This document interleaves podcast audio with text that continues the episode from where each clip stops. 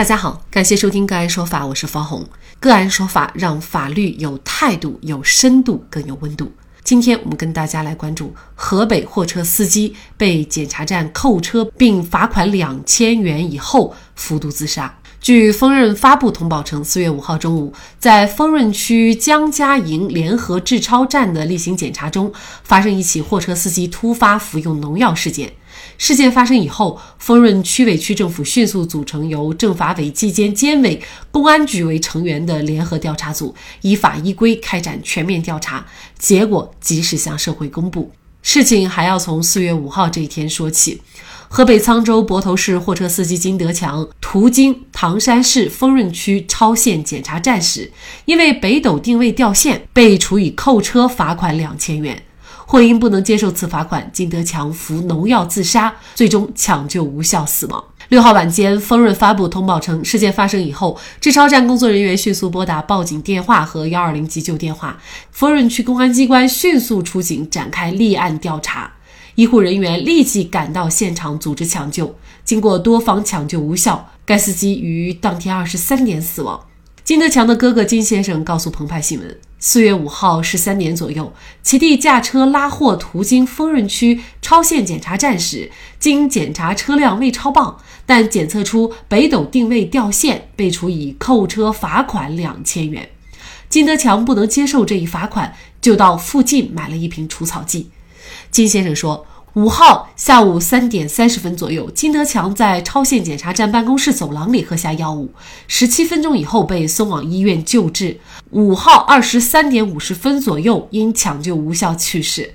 事后，他从一个老乡处得知，其弟弟喝药以后，在一个跑车群发布视频称：“你看我喝了药，十分钟了，没有人管，没有人问。”金先生告诉澎湃新闻，弟弟在人快不行的情况下由超限站人员送医的，但超限站工作人员和他们约谈时称，金德强在外面喝的药物，喝药地点不在超限站内，超限站对此事不知情。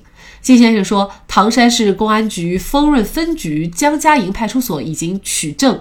据北京青年报报道，目前当地警方已经介入此案，正进行调查。据金先生描述，金德强今年五十一岁，患有糖尿病、心脏病等多种疾病，家里有一位七十岁的老母亲，三个孩子，平常以开货车拉货挣钱维持生计，家庭经济条件不好。金某强认为自己因为定位掉线被执法部门扣车罚款，请问我一个司机怎么会知道定位掉线？金某强表示，希望用自己的死唤醒领导对这个事情的重视。金某强发布的一卡车司机微信群中的遗书显示，金某强称自己的死对不起的是年迈的母亲。我九岁，我父亲就去世了。那年我哥哥才十二岁，我的母亲含辛茹苦把我们两个拉扯大，太不容易了。儿子姑娘们永别了，我死后好好的疼你的奶奶和母亲。儿子照顾好你妹妹，我走后不要过度悲伤、生气、赌气，把日子过好。金某的哥哥感到愤怒，他在办公室喝的药怎么就没有拦住？而且服药后十几分钟才给送到医院。据金德强的哥哥介绍，金德强今年五十一岁，小学文化，一个月最多能挣一万块，少的时候几千。他脑袋不够灵光，只能开货车，做不了别的活计。谁能想到会这样？让驾驶员金德强对卫星定位装置掉线负责，是否合法合理？如果不合法？作为驾驶员，是否有更有效的维权途径？强行安装北斗导航又是否合法合理？就这相关的法律问题，今天呢，我们就邀请上海市国畅律师事务所主任马有权律师和我们一起来聊一下。马律师，你好。哎，你好，好，非常感谢马律师哈。就在这位驾驶员他服毒事件一天以后呢，呃，我们知道又有货车司机呢在网络投诉，也是在这个丰润区的超限站，因为北斗系统掉线被罚了两千元。那么他觉得呢，这个不合理，不合理就在于呢。掉线问题，司机是不知情的，也左右不了。那么，况且就算是掉线了，作为司机来说，他也不知道该怎么来解决这个问题，所以他觉得罚款不合理。您怎么看？就是让司机对卫星定位装置掉线来负责，这个合法合理吗？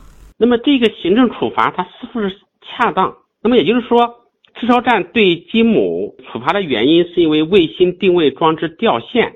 那么金某。他是不是应该对这个掉线负责任？行政机关对他罚款扣车有没有法律依据？那么这个我们要从法律的角度来进行解读。呃，对这个问题呢，我是查阅了相关的法律依据啊，在交通运输部啊有一个法规叫《道路运输车辆动态监督管理办法》，它有一个这样的规定，什么规定呢？在第十七条，它是规定的，他说道路运输经营者使用卫星定位装置出现故障，不能保持在线的运输车辆从事经营活动的，由县级以上道路运输机构责令改正，拒不改正的，处八百元的罚款。那么第三十八条规定，如果是有破坏卫星定位系统啊，或者人为干扰啊、屏蔽或者伪造、篡改、删除动态监控数据的，那是可以处两千元以上五千元以下的罚款。这个案子当中，我们要看这个司机是不是应该对这个掉线负责。卫星装置它是为什么要装装这个卫星定位装置？装这个定位装置，它的本来的目的呢，是为了防止司机疲劳驾驶，是要求司机开车四小时必须休息二十分钟。它起初是对一些，比如说这个客运车啊。还有一些危险品的运输啊，他对对他要进行一些安全的一些监控。我们认为这个立法的初衷是没有问题的，但是我们在这个案子当中，我觉得他执法当中是存在问题的。也就是说，司机是不是应该对这个掉线负责啊？我们根据那个当事人的遗书啊，他是写了有一句，我注意到这一句啊，他是这样写的，他说。请问我一个司机怎么会知道？指的是这个定位这个掉线的问题啊？那这从他这个说明遗书可以看出来呢，他自己是不知道的，定位是掉线。那么判断掉线到底是驾驶员恶意啊，还是系统原因啊？从目前的执法来看呢，全凭我们的执法人员呢他的一个主观来判断。实际上对金某的他的处罚呢，完全是一种有罪推定，这个是不符合这个行政执法的原则的。我们举个例子。你说对对这个卫星掉线，我们日常的打电话啊、打游戏啊、上网都有可能碰到掉线的情况。其他的一些司机也反映过自己这个使用这个卫星定位系统出现掉线的这个情况。所以说，呃，这个律师认为啊，那么在没有没有充分的证据证明金某他是存在恶意的恶意的这个破坏卫星系统，那么我认为对他进行处罚，或者是说把这个掉线的责任全部。都推定在这个驾驶员身上，我们认为律师认为这个是不合适的，也是没有这个事实依据的。也就是说，按照这个法律规定来说，在没有确定金某强有恶意的让呃卫星装置掉线的情况下，事实上他只要让他去责令改正就行了，不需要对他进行罚款。但是呢，本案当中却对他进行了罚款，甚至还是一个扣车的处罚。其实这对于货车司机已是已经是非常严重的处罚了啊！很不幸的是，金师傅他选择自杀来让这个社会对他予以关注。呃，作为一名货车司机来说，如果去走法律的途径维权，其实是更加艰难的，因为耗时耗力，最后的结果还不一定尽如人意啊！他至少要打官司。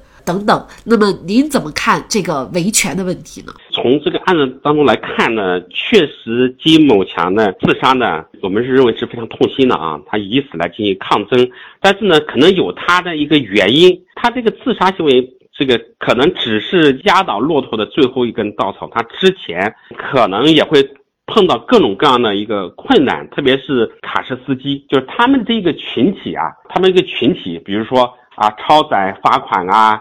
这个工作这个时间也比较长，还比较辛苦，压力比较大。在休息的时候，可能还有一些盗窃，他这个这个油耗子来进行盗窃，包括生活压力啊，家庭的这个压力还是这个非常大的这样这样的一个一个情况。确实有一个什么问题呢？就是说我们现在的维权成本太高。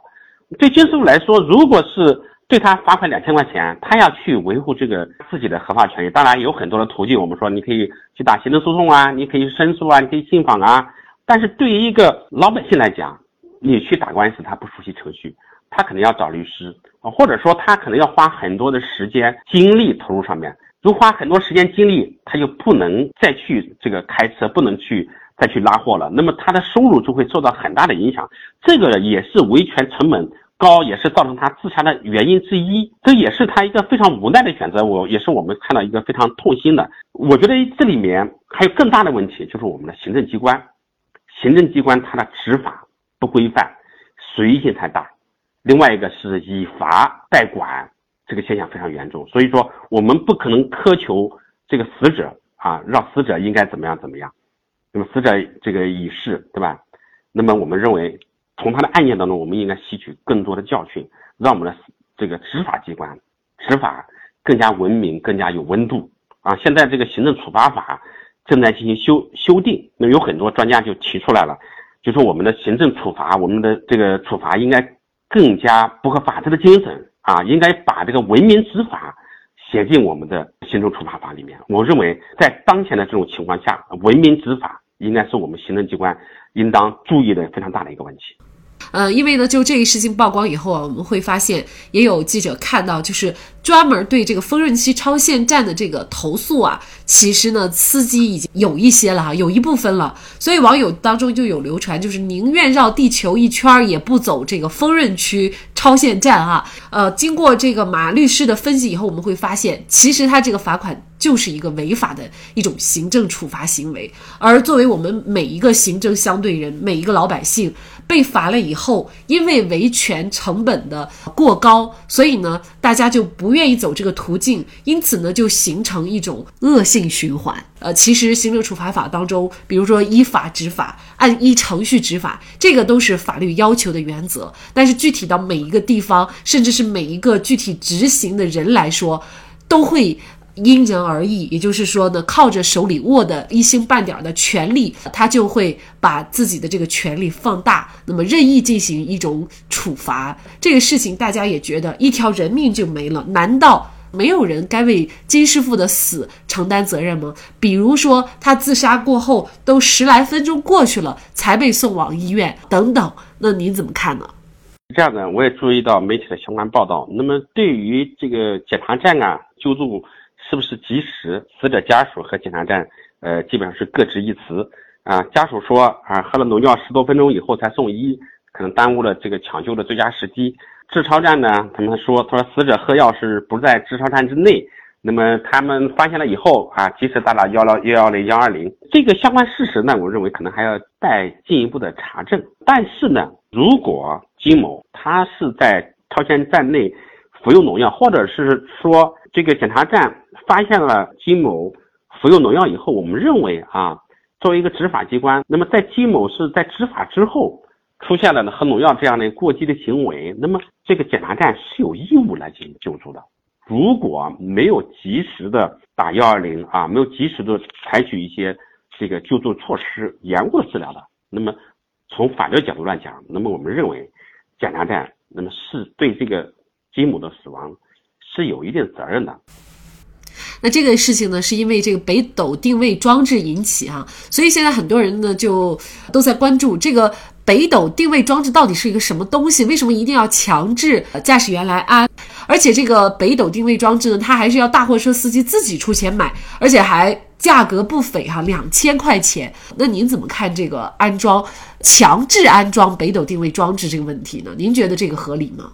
那么从道路运输车辆动态监督管理办法第十六条、第二十三条、第三十五条，实际上这些部门啊规章里面，它是有一个强制性规定，就是说，道路运输管理机构在办理营运手续时，应当对道路运输车辆安装卫星定位装置及接入系统平台的情况进行审核。那么你如果是你没有装的，他们不给你进行审核，不发放相应的这个运输证啊、相应的证书。那么实际上这个部门的规章，它规定实际上是要求。这个车辆卡车啊，我们的运输车辆是必须强制安装卫星定位系统的。那么这个强制安装定位系统实际上是有法律依据的。但是呢，我注意到很多卡车它反映的是一个什么问题呢？装这个卫星定位系统价格贵，动辄几千块钱啊，而且各地的标准不统一啊，有的可能是什么呢？哎，他你要求你的这个相应的这个。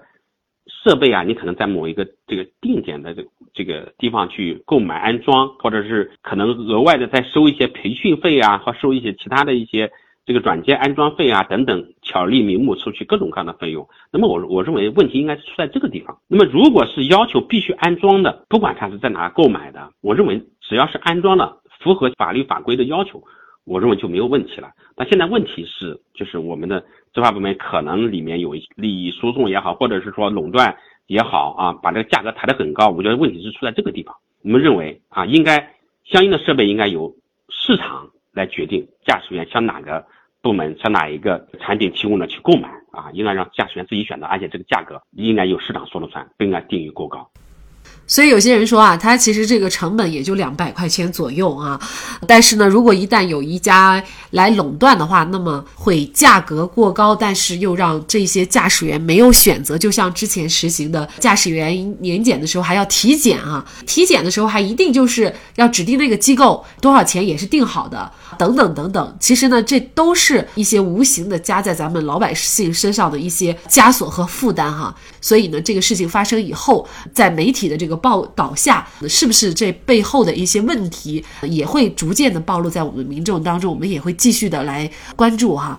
呃，其实呢，其实在这里我特别想提一下，就是湖北货车司机肖师傅的一个经历哈。他是在去年的一月七号前往福建等地送货的时候，赶上了新冠肺炎疫情爆发，经历各种服务区不让进、高速路口不让下之后，他就开始在高速公路上流浪，全靠泡面充饥。那困了就只能用手打脸，直到二十多天以后。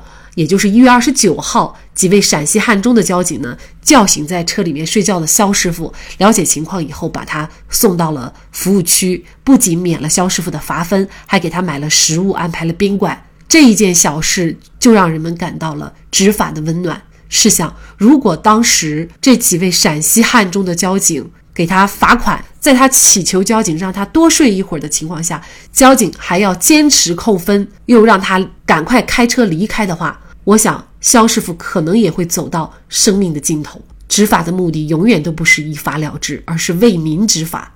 离开“人民”两个字，执法就会偏离初衷，走向非法与不义。好，在这里再一次感谢上海市国畅律师事务所主任马有全律师。那更多的案件解读以及呢我们的线上视频讲法内容呢，欢迎大家关注我们个案说法的微信公众号。另外，您有一些法律问题需要咨询，都欢迎您添加幺五九七四八二七四六七这部手机号的微信号向我们进行咨询，我们会将您的问题转给我们专业资深的律师进行解答。好，感谢您的收听，我们下期节目再见。